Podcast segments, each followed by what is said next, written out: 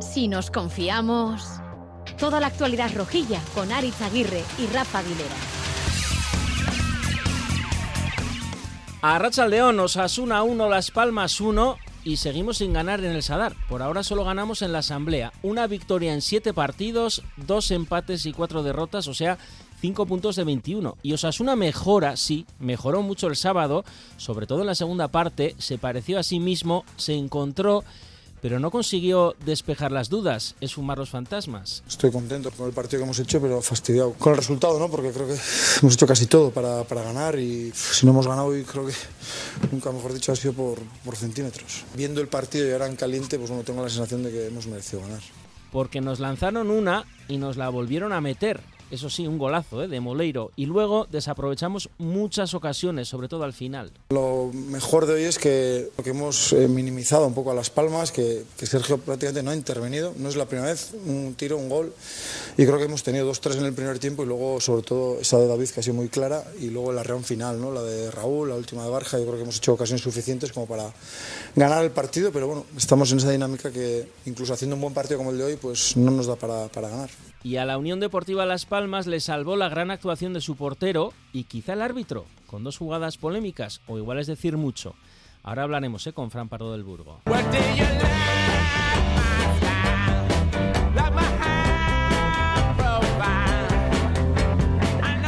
Rafa Aguilera, Racha León. Racha León, bye. Le preguntabas a Rasate si este empate era un punto de, de inflexión y te decía esto. Ojalá sea un punto de inflexión. Sí me ha llenado eh, el partido porque este es el guion un poco que, que, queríamos, ¿no? Pero, pero bueno, solo es un partido y, y tampoco hemos dejado la portería a cero. Entonces eh, ahora vienen partidos también contra equipos que, que, tienen muchos argumentos ofensivos y ahí se verá un poco si la mejoría defensiva de hoy es puntual o, o es ya más continua.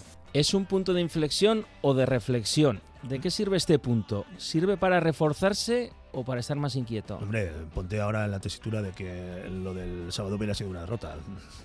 Posiblemente se. Eh, ya, pero bueno, eso so, se le puede dar la vuelta y si hubiera sido una victoria. No, pero piensa que. Pero estás preguntándome para qué sirve el punto. Yo te estoy planteando que pienses que hubiera sido cero en la, en la clasificación. Se hubiera abierto el cielo, probablemente. Uh -huh. Había alguien que temía que se abriera el cielo, ¿no? Y cayera sobre él, ¿no? Sí. Lo llevaban en landas en un escudo, ¿no? Me parece sí. que era. Tú eres era, Turix, ¿no? Era, no, pero que era, era presidente del gobierno de Navarra entonces, ¿no? me quiere sonar. Eh, Iba sobre un escudo también. Los también, llevaban, me también. quiere sonar. Eh, sirve, sirve sirve para lo que sirve, para que eh, a final de temporada recordemos este punto contra la Unión Deportiva Las Palmas y sobre todo no para cerrar definitivamente la puerta, pero sí que para analizar con un poco más de serenidad lo que sucedió el sábado pasado, porque tengo claro que de producirse un, una derrota hoy estaríamos eh, probablemente eh, descendiendo en el Dragon Khan, tuviéramos tenido que rescatar el, Sí. el, el ruidito Lo de- tengo por ahí, lo tienes por ahí, sí, el ruidito del, del Dragon Khan, eh, ¿vale? Que nos suele acompañar en este tipo de, de situaciones. El- más que nada porque como hemos escuchado y que creo yo todo el mundo que lo vio eh, vio el partido coincidirá, el equipo sí que tuvo esa actitud defensiva que eh, le hemos echado en falta prácticamente desde el principio de, de temporada. Claro, eh, ahora viene la historia esta de la manta y demás, ¿no? Y si da o no da. Pero lo que está claro es que si Osasuna no da un paso adelante y mantiene la portería a cero, como subrayaba Arrasate, es complicado que vaya a sacar a, vaya a sacar eh, la cabeza, no, no del pozo, pero sí que mm, vaya a sacar la cabeza de esa piscina en la que tiene el agua pues, más o menos a la altura de, a la altura de la nariz. ¿no? Eh, ¿En qué se ha mejorado? Bueno, lo decías, la actitud Sí, defensiva, sí, sin sí, duda. sí. Luego Hay- hay- a mira, Arrasate, pero eh, ¿qué falta? Eh, a ver, eh, está claro, está claro que falta contundencia. Eh, la, la jugada. Y en la primera parte nos aburrimos. Bueno, pero es que esto tan, es tan relativo. Lo que está lo que está claro es que la jugada del, la jugada del gol, la jugada del gol de la Unión Deportiva Las Palmas vuelve a desnudar, desnudar otra vez a, a la, capa- la- capacidad y la actitud defensiva del equipo. Mm, Quique Barja, en lugar de ir a por el lanzador, da un paso atrás. El chute es muy bueno, sí, eh, pero Sergio Herrera acumula en las últimas semanas una estadística de esas que terminan arruinando las carreras de los porteros, porque si cada vez que te tiran la puerta te marcan un gol, estás, eh, con perdón, fastidiado, con J. Entonces, bueno, a- al final no deja, no deja de ser eh, un aspecto que es mm, muy, muy, muy, muy llamativo. Muy llamativo. Mm, Yo insisto en esa estadística de la temporada pasada. Osasuna, uno de los equipos menos goleadores de la categoría, consiguió el séptimo puesto gracias a qué? a su capacidad para proteger cada uno de los goles que marcaba. Y hoy por hoy Osasuna no tiene, no tiene esa capacidad. Fastidiado con JM, me quedo con eso, en una jornada que no despejamos las dudas.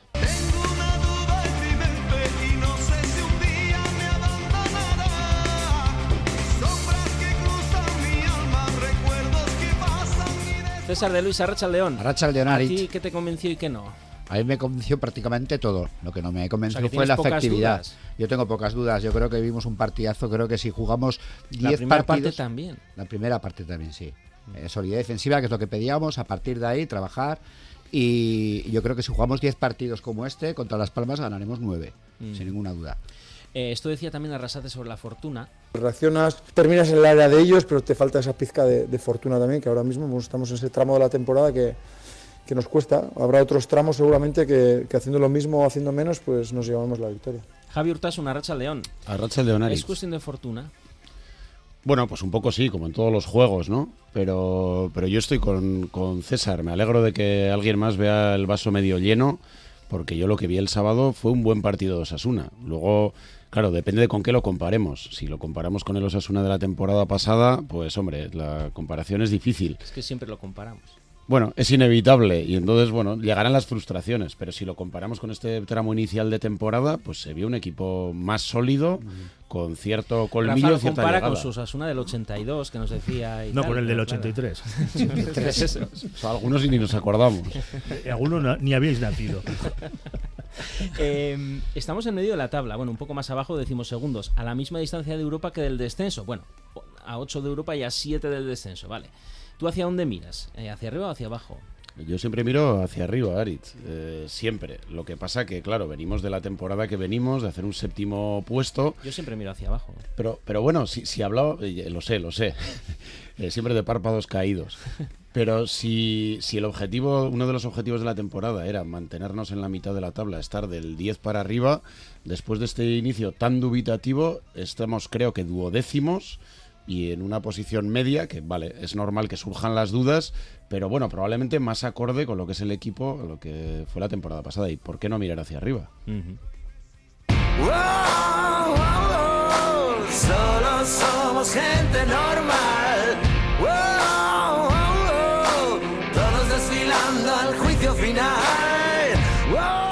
No sé si en la clasificación salen las cuentas, pero a la junta directiva sí le salen. Dudas en el estadio y dudas también en la Asamblea General de Osasuna. Dudas algunos y algunas, pero no la gran mayoría, que aprobó con el 80% las cuentas que dejan 5 millones de euros en pérdidas y una deuda consolidada de 61 millones de euros, con un 71% el presupuesto que prevé 3 millones de pérdidas y con un 80% la reforma de los estatutos para facilitar las candidaturas. No son esas votaciones de más del 90% que decíamos Asamblea la Búlgara, pero es una inmensa y amplia mayoría para la Junta Directiva y su gestión.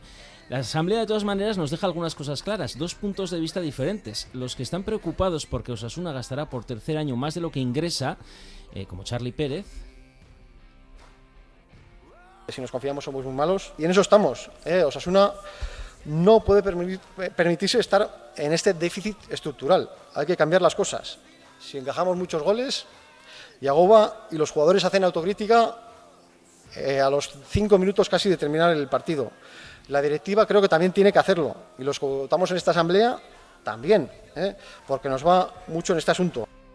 Y los que, encabezados por la Junta Directiva, dicen que la situación, a pesar de no ser buena, está controlada, como el nuevo directivo José Andrés Burguete. Hay unas cuentas con pérdidas, sí, para nosotros hay una situación controlada, sí, apostamos por la supervisión y el control, sí, no queremos merendarnos la cena, vamos a seguir siendo rigurosos y austeros, queremos seguir teniendo una plantilla competitiva en función de nuestras posibilidades, vamos si queremos ser claros y transparentes, queremos garantizar... Bueno, y Luis Abalza, el presidente, que pone en valor su gestión, recordando que recogió a Osasuna del borde de la desaparición y lo ha llevado a su mejor temporada histórica, pero que todo no se puede arreglar, no sabemos hacer magia, decía. Reforma del Sadar, COVID, inversión en terrenos de Tajonar, inversión en medios técnicos y humanos de Tajonar, deudas bancarias de directivas anteriores, inversión en la plantilla.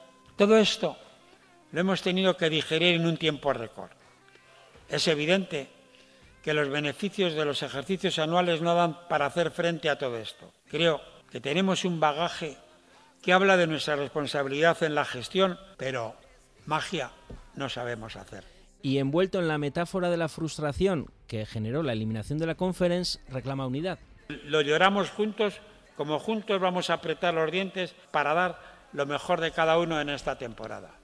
Charlie Pérez, Arrachaldeón. Arrachaldeón. Si de repente te has convertido en una estrella. Bueno, eh, tuvo una asamblea. Que casi hablas más que Burguete.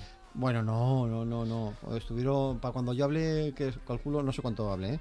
Eh, calculo que hablé unos 10 minutos, llevábamos ya casi dos horas escuchando a Sabalza y a, Burguete y, al presidente de la Comisión de Control Económico. era una broma. ¿Con qué te quedas de la Asamblea? Me quedo... Luego hablaremos, ¿eh? A partir de... Mm. En el último tramo de la tertulia hablaremos más en profundidad. Quiero... Bueno, un aperitivo. Me quedo con que el año pasado fueron aprobada el presupuesto con 300 votos 301 votos a favor y ayer solo aprobaron esas, esas cuentas 205, eh, em, ¿no? casi 100, 100 personas menos.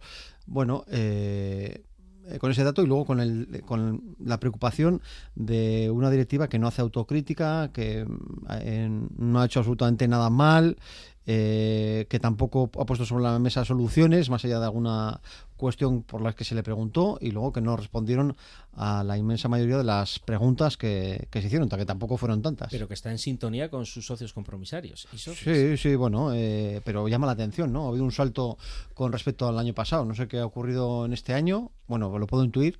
Eh, igual luego profundizamos en ello, pero sí que eh, de los 7, 8, 9 votos en contra que solían tener, no, no, no pasaba de 10, pues a 60, 40 y pico que tuvieron el, el sábado, yo creo que la directiva tiene, tiene que reflexionar. Rubén Compañ, Sarracha León. Eh, ¿Con qué te quedas tú de la Asamblea? Tú como oyente, ¿no? A través de YouTube. Yo como oyente porque me denegaron el acceso. En los estatutos parece ser que para asistir como oyente pues se utilizan los nuevos, sin embargo para ver el tema de cómo cambiar los compromisarios se utilizan los viejos. Esto ya depende un poco de cómo vas cogiendo el tema. Pero como oyente, ¿y con qué me quedo? Pues bueno, pues un poco con lo que ha dicho Charlie. Obviamente hay una masa que va en aumento, que ya no está tan de acuerdo, ya no es tan contundente. Sí que me sorprende, eh, y a mí no, o sea, me sorprende por un lado que la junta directiva eh, considere que está que no está en una situación crítica. Mm, escuchándoles, la verdad es que tampoco me extraña, porque obviamente ni ven muchas más posibilidades de capacidad de ingresos, ni solamente valoran vender. O sea, hay una serie de cosas que te hacen eh, pensar que ellos obviamente creen que están teniendo la situación bajo control, cosa que realmente la situación es completamente alarmante porque a mí me sorprende mm, y es con lo que me quedo, es que pese a que va creciendo la masa crítica o la masa que quiere más, más respuestas o más claridad, pues eh, de alguna manera se sigue aprobando unas cuentas a pérdidas que al final yo no entiendo quién dentro de su economía personal eh, sigue queriendo eh, hipotecarse más de lo que puede, ¿no?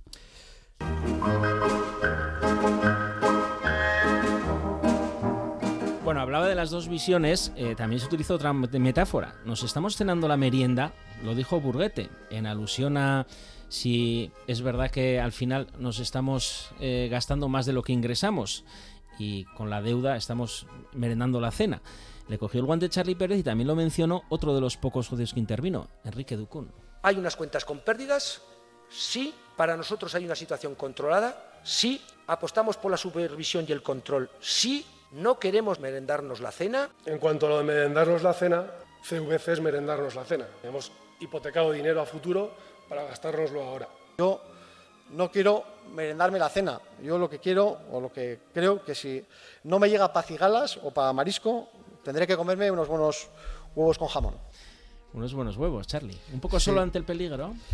No, no, no me sentía así. Eh, y más sabiendo y viendo que, que, había más participación. Pero bueno, al final tirado el directivo Burguete de lugares comunes, de populismo, pues oye, pues quieres taza, pues yo también taza y media. Eh, tienes que explicar mejor, ¿eh?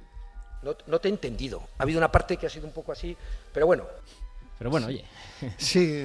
claro, luego te pedían las preguntas por escrito. Sí, es curioso. Ah, me las pidieron, ¿eh? Me las pidieron eh, días antes, pero eh, tras debatirlo con mi almohada en varias eh, noches, eh, decidí no pasarles ninguna pregunta por- porque ellos tampoco eh, se han portado bien a la hora de hacer una convocatoria que eh, primero te mandan un pincho, luego te tienes que bajar de la web los estatutos, después el- eh, dos días antes, 27 horas antes, el, el informe de la Comisión de Control Económico. Bueno, pues vamos a jugar todos con las mismas cartas. Bueno, luego surgió también algún socio con este tipo de frases, como Iñaki Martín. Bueno, yo sí que no sé dar chapas de estas.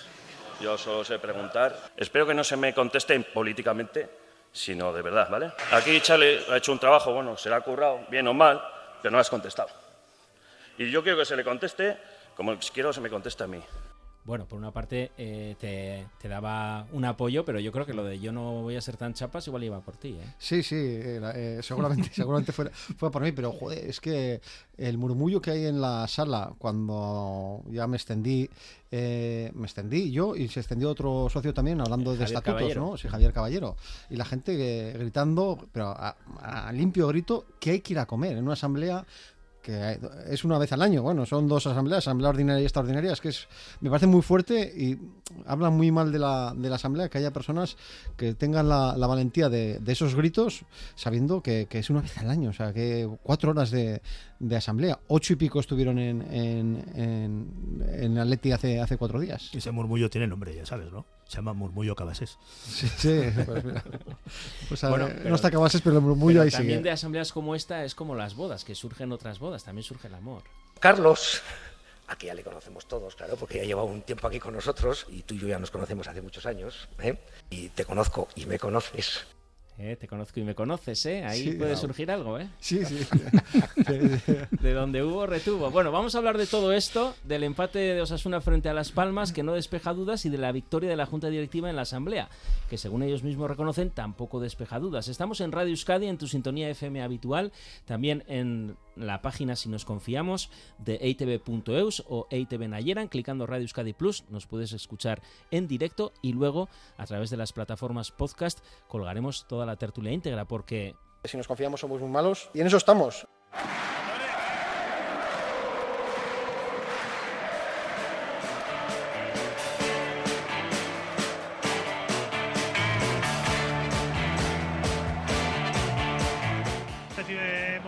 En el borde del área, puede sacar el disparo, se acomoda. Gol de la Unión Deportiva Las. Palmas. Vaya disparo, corrió por eh, el borde del área y el disparo tocadito. Gol eh, de la Unión Deportiva Las Palmas. mal, minuto Barça. 24 de la segunda mitad. Gol de Osasuna, Rafa. La jugada por la banda derecha, la combinación entre Quique Barja y John Moncayola, el centro desde la derecha de Legalino y el remate entrando al primer palo y eh, desviando la pelota lejos del alcance de Vallés. Marca ante Budimir. Amaya Marcotegui, Arracha León. Arracha León, Aritz, ¿qué tal? Que me has mandado mil mensajes, ya estoy, ya estoy, ya estoy, ya, ya, ya. Espera un poco, espera un poco, Amaya. Paciencia, paciencia. ¿Qué te pareció el partido? Eh, pues mira, el partido no me pareció mal, creo que Osasuna fue, supo ser protagonista y llevó la carga en la mayor parte de los minutos del mismo. Creo que pagamos muy caro eh, el único disparo a puerta que tuvo Las Palmas, pero bueno, lo que sí me preocupa es el resultado, me dejó bastante preocupada y el, el- un poco la sensación con la que yo vi al equipo eh, venirse abajo una vez nos hacen ese, ese gol, ¿no? Entonces sí veo, veo un ambiente preocupado en el vestuario y yo ayer, el sábado, perdón, salí, salí preocupada del Sadar. ¿Os convenció la alineación, Rubén? Porque eh, es repetir la alineación cuando igual esperábamos, y en esta tertulia se mencionó, pues nombres nuevos, ¿no? Siempre estamos hablando de los mismos, de Iker Muñoz, etcétera. Otra vez que no juega Moncayola. Yo, yo a mí la alineación no, no me sorprendió porque ya como Yago había, había dicho que había mejo- que mejorar en la rueda de prensa previa desde dentro, pues ya supusimos ¿Pero te casi todos. decepcionó? A mí no me decepcionó porque incluso lo que luego a veces eh, esos nombres nuevos salen, a veces tampoco, o sea, no hay que olvidar que el gol de Las Palmas lo encajamos con los cambios hechos. Por lo tanto, hay ciertos nombres que, que, que bueno, a mí sí que me preocupa una cosa y es que, mm, y es eh, lo único que me preocupa de todo el partido, ¿eh? es que al final llevamos eh, los tres últimos partidos que nos han tirado tantas veces como goles hemos encajado nos tira el Betis 2, encajamos, nos tira el Girona 4, encajamos los 4 y nos tira las Palmas 1 y encajamos. Y eso es lo que me preocupa, porque realmente yo estoy con Yagoba en que creo que se hizo todo lo que se podía para, para, para ganar y para sacar puntos. Pero esa desconexión, que no sé si solamente hay que apuntar a Quique Barja, como Rafa decía que hacen el gol antes, eh, también hay una desconexión del centro del campo con esas, eh, esas jugadas defensivas que hacen que, al, que Barja, vale, da tres pasos para atrás, lo hace mm, como sea, como puede, pero realmente esas desconexiones nos están generando muchos problemas y no quiero abrir el debate de la portería porque claro, ahora puede ser que me interpretes como este ya quiere cambiar la portería. No lo queréis abrir, lo abrís cada pero pero la realidad es que me preocupa eso, que es que nos tiran y encajamos. Y aunque nos tiren unas y encajamos, pues luego lo que dice Amaya, se vienen abajo y eso sí que es preocupante. Charlie, ¿en qué consideras que se ha mejorado? Pues se ha mejorado eh, en la presión alta, se mejoró, ¿no? Eh, yo creo que el equipo, eh, Yagoba sorprendió al equipo rival, al entrenador rival, hubo una presión alta que funcionó eh, y se robaron muchos balones arriba, luego bien es cierto que igual faltaba esa frescura a la hora del último pase. Eh, en eso se mejoró mucho y luego también cuando había que encender en, bloque bajo, como se llama ahora, pues yo creo que se hizo mejor, ¿no? Mojica estuvo muy bien, Catena eh, también, hubo algún fallico, pero, pero bueno, el equipo eh, estuvo bien defensivamente y, y, quizá a mí lo que sí me llamó la atención y es fruto de la situación del equipo, ¿no? son los aspavientos, los, las discusiones que hubo, pues, por ejemplo, entre Catena y, Budimir, ¿no? que son dos jugadores que no están al lado. ¿eh? Mm. Supongo que Budimir se quejaba de que no había habido algún pase al, eh, a la espalda de la defensa, no sé, pero son varios eh, enfrentamientos que hubo, bueno, varias discusiones que hubo entre los jugadores y que habla de la tensión que se vive en ese vestuario y de la necesidad de sumar de tres en, el Sadar y, ganar un poco en confianza. Yo voy a ser ventajista, eh, pero quitar en los últimos minutos a Budimir para meter a Raúl García de Aro, sí, pero esa que tuvo Raúl García de Aro, si la tiene Budimir, Javi. Bueno, ya entramos en el terreno de la especulación. Pues todos pensamos que el que no está es el que la va a meter. Pero, pero bueno, tampoco está mal renovar después de que Budimir se estuvo pegando contra viento y marea durante 88 minutos. Si la llega a meter eh, Raúl, hubiéramos dicho que el cambio eh, había sido mágico. Mm. No sé, yo, con respecto a la. Por eso hago la tertulia los lunes, ¿eh? no, yo, yo, con respecto a la alineación que sacó Arrasate, a mí me parece que fue toda una declaración de intenciones, porque con todos el run run que hay, todas las críticas, pues yo creo que fue una reivindicación de los jugadores que tiene, de su sistema, eh, está convencido de los miembros que tiene, se ve capaz y creo que es también el pozo que le da el, ser la quinta temporada al frente del equipo. Como decía Rubén, ¿no? Eh, los que están, la sexta temporada, sí. Como decía Rubén, los que están, que lo mejoren, ¿no? Pero bueno, eso es los mimbres que tiene y también eh, a veces el llevar seis temporadas, eh, bueno, yo voy a seguir con los míos, ¿no? También tiene su, sobre su todo, handicap. sí, para bien y para mal, pero después de, de haber eh, señalado a varios jugadores, tanto la afición como la prensa, eh, algunos jugadores estaban muy señalados, pues también el reivindicarlos, el seguir poniéndolos, bueno, que creo que es una demostración de seguridad y en mi opinión creo que no es malo mantener un rumbo coherente y, no dar timonazo, golpes de volante eh, a estas alturas de temporada. César. Eh, si Yago va eh, siempre se ha destacado por su gestión del vestuario. Yo creo que la clave está en esa. Creo que lo que quiso dar y dejar claro a su plantilla y a sus jugadores que confía en ellos y que esto es cuestión de, también a veces de rachas y, seguir adelante. Yo eh, también respecto a lo que decís vosotros de aspavientos o comunicación entre jugadores no lo veo mal. Yo veo que se intentan corregir, se intentan apoyar y, y eso significa de que están enchufados y que les importa y les preocupa y les ocupa. Amaya. Jolín, pues a mí eh, el, los aspavientos, bueno, pues una cosa es corregirse y otra cosa es gritarse y eso sí realmente me, me preocupo, pero en cualquier caso eh, decís que, que, sí, que es un voto de confianza a sus jugadores y, una apuesta por, por su idea de, de, lo que tiene que ser el equipo, ¿no? Pero también me parece que al mismo tiempo manda un mensaje ligeramente peligroso a aquellos que ocupan el banquillo. Y es que si ser suplente ya es duro y es complicado para de gestionar para cualquiera, eh, cuando tú ves que el equipo está rindiendo al 100%, pues, pues bueno, pues puedes entender que claro, que, que no hay hueco para ti en el equipo y claro, cualquiera hace cambios cuando el equipo está a un alto nivel, ¿no? Pero cuando ves que las cosas no funcionan y, crees que tú realmente tienes algo que aportar al equipo, creo que es un mensaje muy peligroso el decir al banquillo de, de este Osasuna que incluso cuando las cosas van mal, no contamos contigo. Entonces creo que es un arma de doble filo y que hay que saber gestionar muy bien.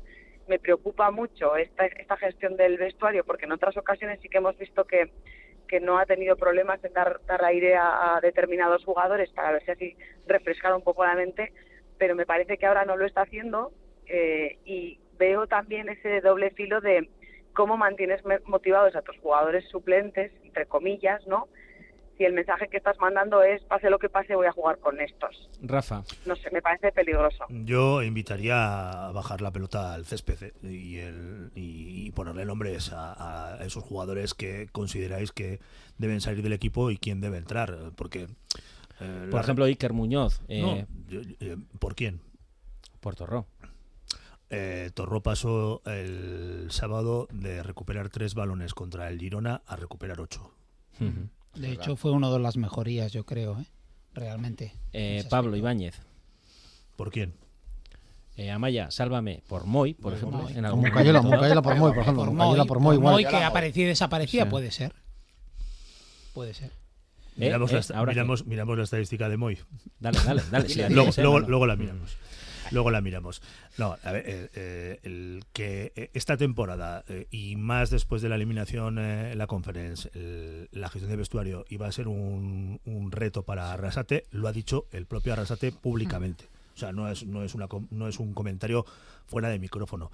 Y existe un, un importante, eh, un importante grado de dificultad en, esa gestión, pues porque el, incluso el propio diseño de la plantilla eh, eh, fue, fue planificado a la luz de esa posibilidad. Mm, No solamente las cuentas de- del club se, se diseñaron pensando en la posibilidad de, alcanzar la fase de grupos de, la conference. Y, y creo que a la luz de esas situaciones, eh, cómo debemos analizar esa gestión de- del vestuario. Si escuchasteis la rueda de prensa previa al partido, bueno, Arrasate defendió eh, el juego del equipo entre el minuto 20 de la primera parte eh, del eh, encuentro contra el Girona hasta el 70 de ese partido y dijo que era probablemente el camino hacia el que eh, debería caminar o dirigirse el, camino por el que debería discurrir el, juego del equipo. Y, y ayer o el sábado sí el sábado añadió que bueno pues mm, parecía que efectivamente había dado un paso adelante. A ver si un entrenador está satisfecho con, con buena parte de lo que su, su equipo propuso contra uno de los mejores, probablemente el mejor equipo que ha pasado por el Estadio del Sadar, eh, creo que tiene dificultades para encontrar mm, razones que justifiquen sustituir a uno por otro. Mm, Entonces, a mí me llama, me llama la atención. Con independencia de eso, eh, podemos hablar de otra, de otras cuestiones y de, y de esas, mm, es- esos mm, problemas que sí, que efectivamente tiene Osasuna en su juego, porque el juego, eh, el juego no fluye con, con como lo hacía la pasada temporada, ¿no? Pues vamos a hablar, eh, para que fluya el juego, también tiene que fluir la creación. Hemos hablado mucho sobre quién estaba a los mandos en la contención, por así decirlo, ¿no? Pero también vamos a hablar de la creación y sobre todo de esa introducción de Moy que parece que no acaba de ensamblar con eh, Aymar. Vamos con lo que el rojo no ve y la roja tampoco con nuestros entrenadores de cabecera. Lo que el rojo no ve y la roja tampoco. Miquel González, Arracha León. Arracha el León. Luis Fernando Dadí, Arracha León. Hola, ¿qué tal, Arracha León? Bueno, os hemos solido preguntar por la sala de máquinas, Torro Monca. Ahora quiero ir un poco más arriba y preguntaros por la sala de creación. Decíamos que no ensamblaban Catena y David en la línea defensiva, luego Torro y Monca en el mediocentro. Ahora os quiero preguntar si ensamblan Moy y Aymar. ¿Es efectiva la pareja Moy y Aymar, Miquel? Para mí no. Los veo un poco incompatibles. Por O por lo menos los veo incompatibles en el modo de juego de, de los que hemos visto las dos últimas semanas. Quiero decir, si, bajo mi punto de vista, si a Moy le hace saltar una, una altura más, que se ponga paralelo con Aymar, con una línea de dos por detrás de Budimir, creo que se podría rendir ahí. De la manera que está jugando más paralelo a, a Torró, creo que no generamos juego desde atrás con él y tampoco ensambla bien con la media punta de Aymar y creo que ahí es donde nos estamos perdiendo un poco, nos estamos perdiendo la creación de, más juego. Pero como decimos desde hace pues más de un año, eh, la llegada de un chico como Aymar ha cambiado, creo que ha cambiado todo el modelo de juego de, o casi todo el modelo de juego de, de Yagoba, y en este caso no iba a ser una excepción. Creo que la presencia de Aymar y esa libertad de movimientos que tiene por detrás de Budimir, y de tal manera que aparezca por derecha, izquierda, centro, por donde sea, impide que pueda jugar alguien a, a su lado para un 4-1-4-1, que es lo que habíamos visto, por ejemplo, el año pasado en varias ocasiones. Y me da la sensación de que no terminan de ensamblar tampoco esta, esta pareja. Luis Fer. Hombre, a mí me da la sensación que, que jugando de inicio tan bajo Moy y por dentro, él mismo tiene, digamos, menos capacidad para eh, hacerse con, digamos, con la sala de máquinas, ¿no? Eh, porque creo que es un jugador que casi jugando él donde juega Aymar eh, es muy efectivo, pero jugando él también, es decir, como medio punta, por decir una forma. Y me atrevería a decir que partiendo de banda hacia adentro en situaciones de ataque se encuentra más cómodo para sorprender y aparecer, y incomoda más al rival y el, hecho de, ver cómo ahí está, digamos, teniendo dificultades para aparecer es porque creo que los rivales además eh, lo fijan mucho mejor en esa posición de, digamos, de medio centro eh, posicional, ¿no? Eh, muy, muy anclado, digamos, en el carril central desde posición baja y los, los equipos en este caso, bueno, les facilitan cómo focalizarlo y saltarle para para que no entre en juego. Él cuando juega en, una tercera línea, digamos, o cuando juega partiendo de banda hacia adentro, es, capaz de sorprender más y de por eso de actuar más con, el balón desde esa posición. Entonces, bueno, creo que eh, es una posición que todavía igual habría que, mirar cómo empastarlo mejor en, ese, en ese sentido en, en, una situación tan baja. Pero Miquel, tú decías, y tampoco le hemos acabado de ver a Moy en la banda, ¿no? Sí, yo tampoco termino de verlo ahí. Yo es que creo que su posición es por detrás del punta, porque a día de hoy, creo que a día de hoy es más efectivo el último pase de Moy que el de Aymar. Aymar tiene una cantidad de, de, cualidades súper positivas, pero hay partidos, o me da la sensación también como ayer, donde sí, tiene una efectividad tremenda de, de pase, pero son pases que no hacen daño y el, el, puesto de media punta yo creo que tiene que ser un, puesto donde se arriesgue un poquito más en el tema de, dar el último pase y para buscar espaldas de defensa, para buscar situaciones de gol muchas más claras. Eh, yo creo que es, se pierde, por decirlo de un modo, Aymar a veces se pierde un poco cayendo demasiado a sitios donde, bueno, pues luego se recibe fácil, donde se puede dar fácil pero le falta un poco esa, ese punch que lo ha dado en varios partidos y por eso el equipo se ha, salido muy beneficiado porque tiene una calidad tremenda para dar el último pase, pero le falta un poco, no sé, esa jeta al final para dar ese, ese último pase en partidos como el de ayer, ¿eh? insisto, yo lo, eh, no, no, me cansaré de decirlo que sí lo he visto en partidos y cuando, cuando da ese último pase es un jugador determinante. Y entonces, del mediocentro para arriba, ¿cómo montamos el puzzle teniendo en cuenta que Aymar es imprescindible, pero para que juegue también Moy? y luego cómo nos caben Moncayola, etcétera, porque todos no caben. A ver, yo a veces sé que, que, que Moy eh, es un jugador que tiene que jugar por dentro, pero en un momento dado, pues por ejemplo, sí que lo colocaría a, Moy eh, en una posición abierta para jugar mucho por dentro, teniendo un lateral muy alto. Que en este caso, por ejemplo, Mojica, en un momento dado sí, sí vería jugar a ver, igual ah, luego habría que ver el, el, tema defensivo, ¿no? Pero, pero sí que le vería a Moy jugando en bandas, tirando siempre situaciones de ataque por dentro para sorprender y estirar mucho a Mojica. Luego tendría que centrarlo mucho, digamos, en esa situación, en, defender su banda y, dependiendo del lateral que tiene enfrente, ¿no? Pero es una situación... Yo ahí lo vería, yo ahí lo vería en un 4-2-3-1 ocupando el, par, el carril 2. El carril 2 para Moy, Aymar por dentro y entonces en la banda derecha me sobraría el Chimi y tendría que ir un Rubén García, por ejemplo, para ir para jugar más por dentro. Y lo que dices, dos, laterales, dos laterales muy ofensivos, porque al final por detrás de ellos eh, impepinablemente iban a tener que estar Torro Moncayola, Moncayola Iker, Torro Iker, pero siempre una combinación de o Pablo Ibáñez, pero siempre una combinación de dos pivotes con más con más defensa y tener luego cinco jugadores con libertad absoluta para, para Sí, pero porque al final, cuando juegas con, si juegas a la misma altura con, con Moy y Aymar, y encima tienes, por ejemplo, dos interiores a, pie cambiado, como son el Chimi y Peña, pues haces un atasco interior Correcto. terrible. Entonces es, un problema. O, juegas con dos extremos de línea, que sean, no sé, un Quique Barja y un Rubén eh, a pie natural, y entonces sí colocas ahí, puedes colocar a Aymar y a Moy. Si no, es muy difícil. Eh, con, el Chimi y con otro hacia adentro, muy complicado. Bueno, pues a ver cómo vamos montando el mejor puzzle. Para eso os queríamos pedir una primera reflexión. Luis Fernando Dadí y Miquel González Esquerricasco. Suri. Venga, agur. Suri, agur.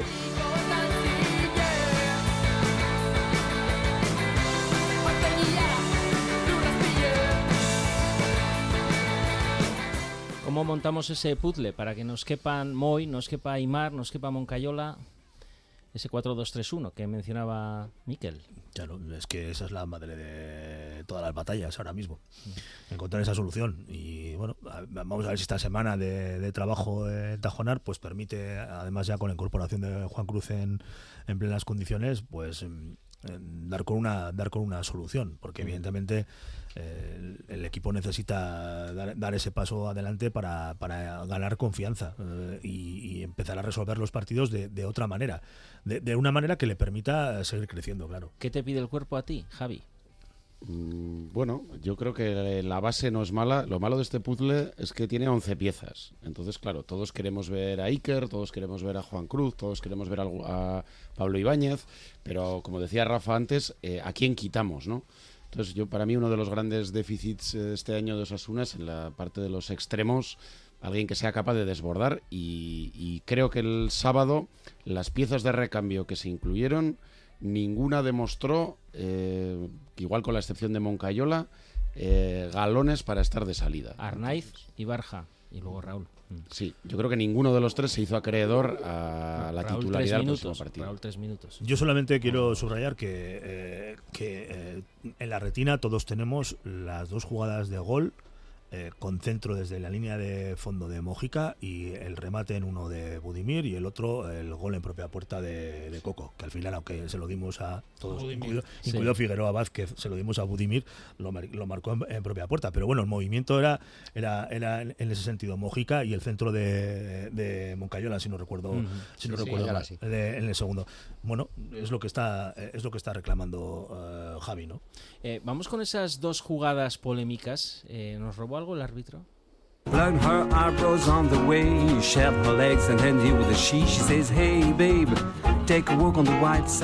De bar en bar. Árbitro emérito Fran Pardo del Burgo, Arracha León, único emérito al que hacemos caso. ¿Qué tal?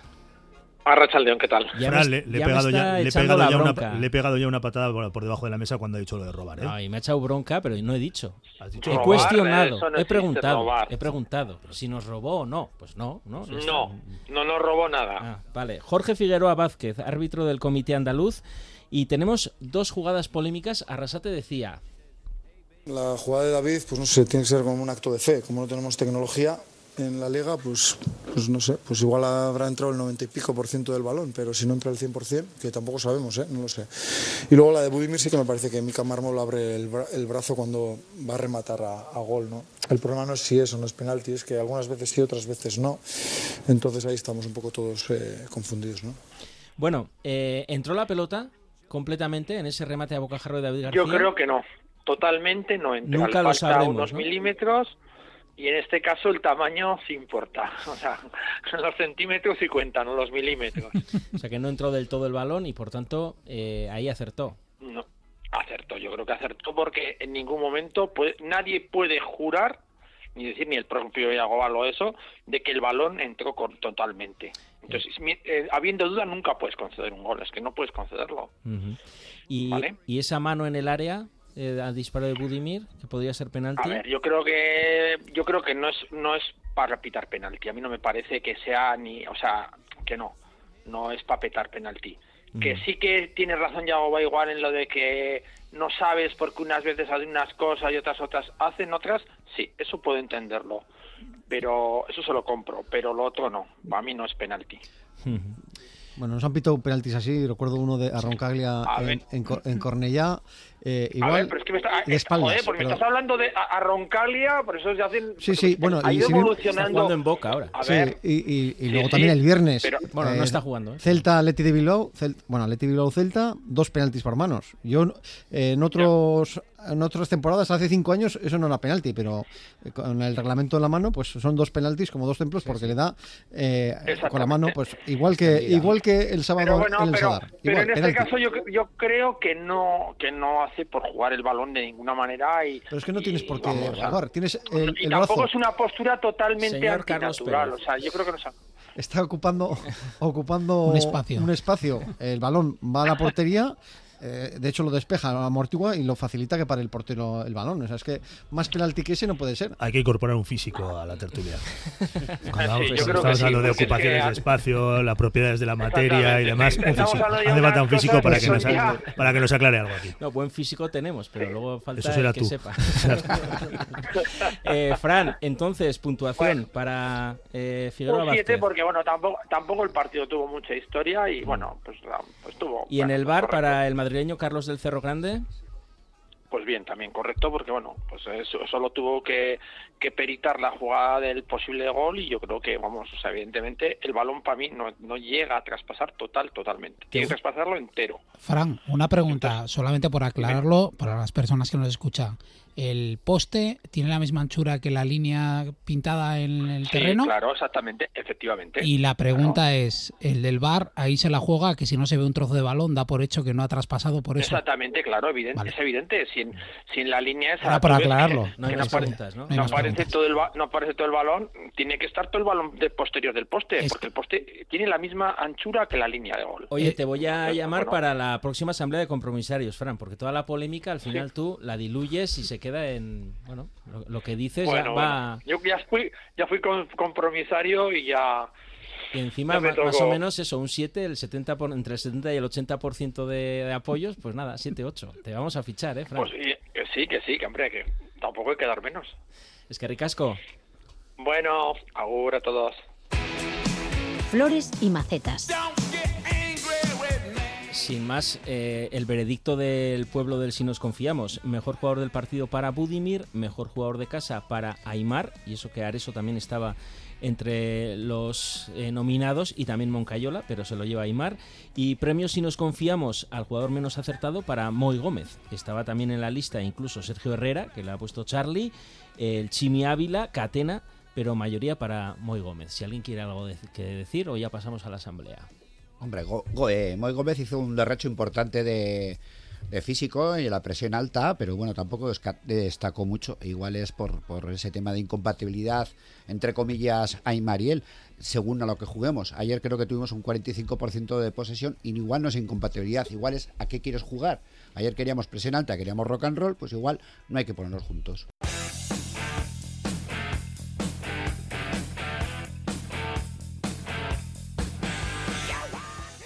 La Asamblea deja esas dos visiones contrapuestas que mencionábamos en la portada. Por una parte, algunos socios, como Charlie, que lo tengo aquí al lado, preocupados por esas cuentas del club que reflejan durante tres años más gastos que ingresos.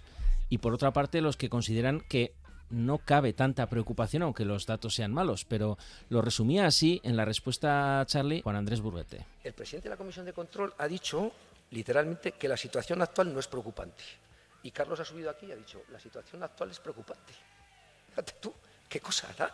Entonces, pues está muy bien porque todos somos Osasuna, tú Carlos también, y yo, y Joaquín, y todos los que estamos aquí.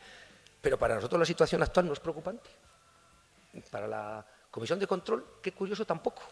Para ti lo es, pues ¿qué le vamos a hacer? Intentaremos que tengas tranquilidad y que eso no te inquiete mucho porque no creemos que sea preocupante. Bueno, son esas dos visiones, ¿no? Sí, pero yo creo que la directiva tiene que estar preocupada, pero tiene que estar con la idea de que le va a dar la vuelta. A mí me preocupa que ni siquiera esté preocupada, eh, porque yo creo que eh, el, tener tres ejercicios con más gastos que ingresos el presupuestar para el año que viene menos ingresos, el tener menos ingresos de televisión, airear a los cuatro vientos que tienes que hacer una venta, al menos una venta de un jugador, pues yo creo que es para, estar preocupado. Hay un déficit estructural. Es que es, es algo que cualquier mm, persona que sepa de balances y de presupuestos lo, lo ve. Entonces, a mí mm, me mosquea, me enfada que un directivo diga que no está preocupado cuando el equipo tiene pérdidas. Charlie Pérez hacía alusión a la economía doméstica, algo que muchas veces lo ha utilizado Amaya Marcotegui. Yo siempre procuro llevar la economía del club a, mi economía de casa. Yo no me puedo permitir eh, gastar más de lo, de lo que ingreso. ¿eh? Tenemos lo que se suele denominar un déficit estructural que es para estar preocupados. De la economía del club y de la casa somos muy dados a hacer esa reflexión, y yo también porque somos muy caseros, ¿no? Pero hay una filosofía que no se puede mm, perder de vista, y es que no podemos mantener en el tiempo gastar más de lo que ingresamos. Pero nuestra casa es nuestra casa y Osasuna, como club, es nuestra Asuna. Por tanto, manteniendo la filosofía no es lo mismo, porque nosotros como club podemos hacer cosas y tenemos unas expectativas y unas realidades que nuestras economías domésticas, salvando las distancias, ni siquiera son así, ¿no? Amaya Marcotegui, ¿tú qué tanto has utilizado el término? ¿Cuál es tu opinión? Hombre, a mí me parece que no ha argumentado absolutamente nada de cuál es la diferencia eh, esa tan clara que él ve entre la economía doméstica y la economía de Osasuna. A mí me parece, y desde la más absoluta de las ignorancias, porque no tengo absolutamente ninguna formación en economía, pero sí tengo una economía doméstica y una casa y una hipoteca. Entonces, eh, a mí me gustaría saber cuál es la diferencia entre que a Osasuna le vale eh, gastar más de lo que ingresa y a una familia común y corriente no le vale. Bueno, la junta directiva suele hacer alusión a que el mundo del fútbol y no solo en Osasuna, en otro contexto de clubes que están muy endeudados, etcétera, pues funciona con otros códigos y otros registros. Sí, ahí están eh, las sociedades anónimas deportivas, ¿no?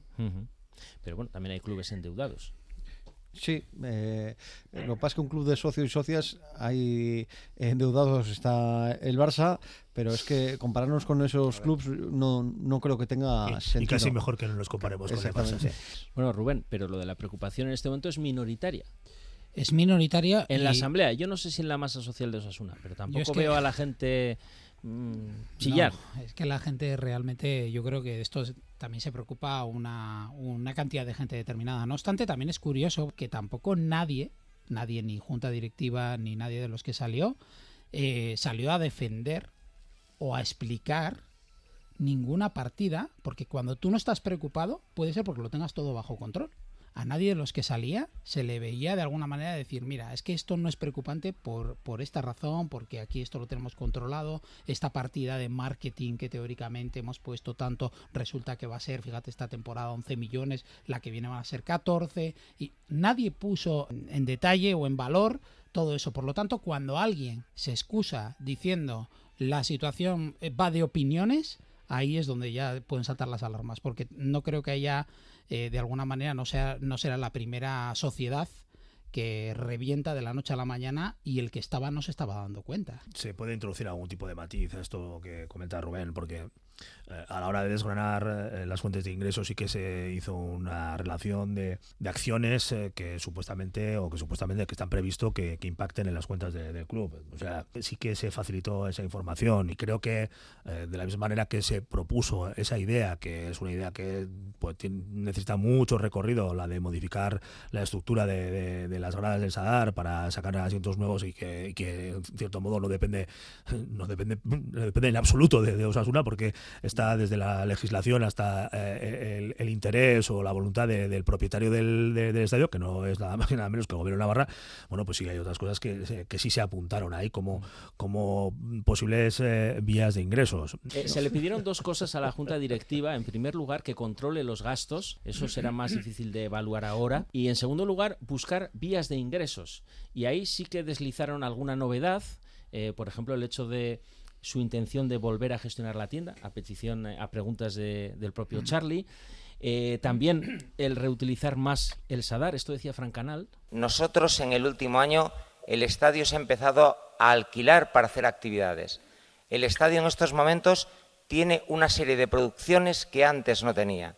Los bares del estadio antes pagaban 70.000 euros. En estos momentos el, el arrendatario de los bares paga más del doble. Los locales del Choco y del Sadar pagan más del doble.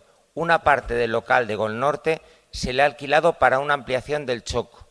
Y el resto del local de Gol Norte ¿qué y el local de Gol añadir? Sur. A mí me da la se sensación de que a veces todas estas eh, medidas que se anuncian para generar ingresos extraordinarios da la sensación de que son eh, medidas improvisadas o que se dan a conocer ante la pregunta de un socio o se filtran periódicamente a un medio de comunicación.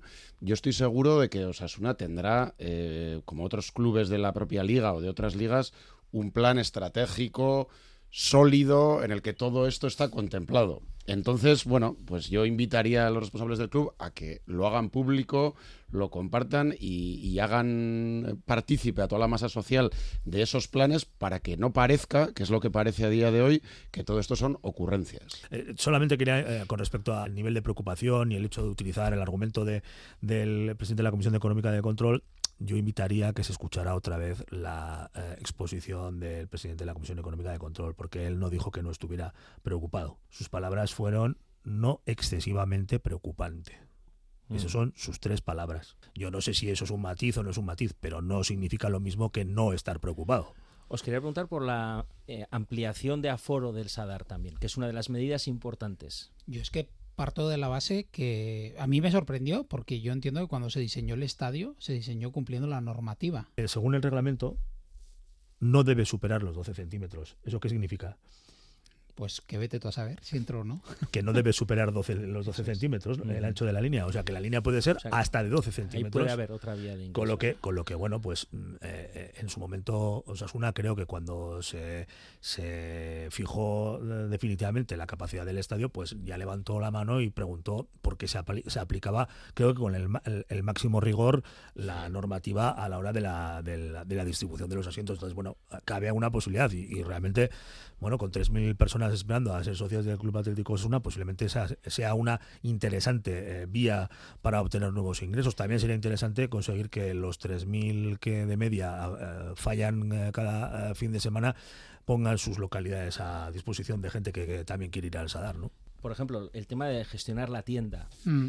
el tema de buscar más recursos dentro del Sadar.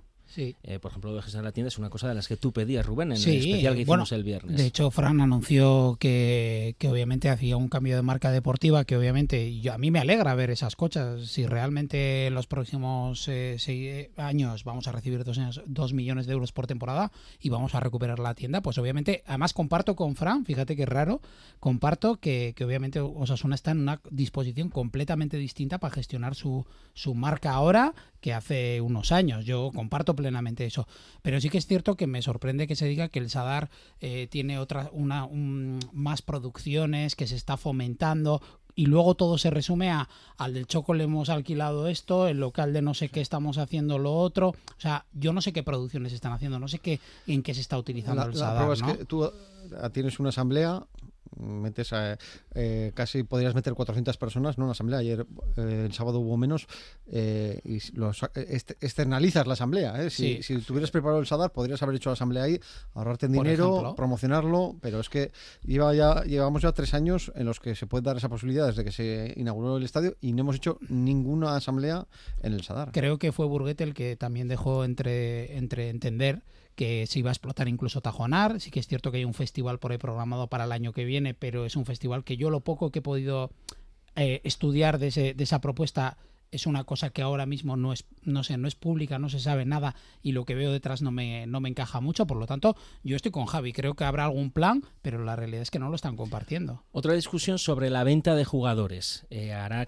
habrá que vender jugadores. Esto decía Sabalza. Y si no hemos optado por introducir alguno en la partida de ingresos extraordinarios, que son ventas, es porque no tenemos ninguna necesidad de comprometernos a ellos. No tenemos la necesidad de obligarnos a realizar una venta. ¿Que Osasuna tendrá que hacer ventas en el futuro? Por supuesto. Lo tendrá que hacer como hacen todos los clubes de la liga. Pero hay una gran diferencia entre este Osasuna y el de épocas anteriores. Que ahora podemos elegir el momento y el modo en que hacemos esta venta. Habrá que vender pero cuando nosotros queramos. Sí, es un poco absurdo. ¿no? El decir que, que no han metido en el presupuesto del año que viene una posible venta es como, como también decir, como que dije en la asamblea, ¿por qué no han metido en gastos la prima por salvar la, por quedarnos en primera división, o por quedar séptimos, o por ganar la Supercopa de España, o por ganar la Liga? Bueno, podía haberlo metido en el presupuesto como gasto, pero no, no lo han metido, ¿no? Bueno, yo creo ahora que en el Sadar hay un tra- eh, cartel virtual de se vende jugador. Y esto lo saben eh, no solo en, la liga eh, estatal, lo saben en toda Europa. O sea, que ahora mismo que Osasuna le urge vender un jugador, lo sabe, y no es el mejor escenario para, para afrontar una buena venta. Y yo creo que es un riesgo que tiene Osasuna, lo dijo Braulio, hay que vender, y, me temo que no lo vamos a vender por, al jugador que sea por la cláusula que tiene estipulado en su contrato, será por menos dinero, porque al club lo, urge vender para sanear sus cuentas. Y quería terminar con otra visión, porque tenemos eh, una idea quizá de que los socios, la masa social en general, no percibe el dinero de Osasuna como suyo, y el club es suyo. Y luego hay esa discusión de si los socios compromisarios, y apareció en la Asamblea, tienen suficiente compromiso a raíz de esa queja, esa polémica que ha suscitado el hecho de que eh, puedan entrar nuevos socios en lugar de aquellos socios compromisarios que han faltado a la cita. ¿Qué opinión tenéis sobre esa polémica que se ha abierto?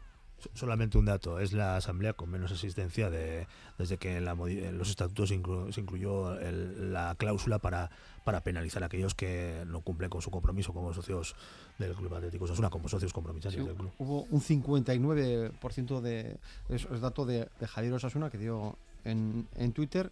Es la que la que menos de los últimos años. Hubo un 60 en el 21 68,7 en, en la otra que hubo del 21 antes era de, CVC eh, en el 22 71,3 y del 71,3 se ha pasado al 59 ¿no? y hay gente que quiere participar y no puede porque, eh, según explicó Alfonso Ramírez, como esta asamblea se decidió con los estatutos aprobados en 2017, pues no la, la última modificación de estatutos no vale, no se contempla la sustitución, de manera que nos rige aquellos estatutos viejos. Claro, lo que pasa que eh, hay gente que no está cumpliendo con su responsabilidad y en realidad en este momento es un lujo ser socio compromisario para aquellos que quieren eh, aportar al club. Javi.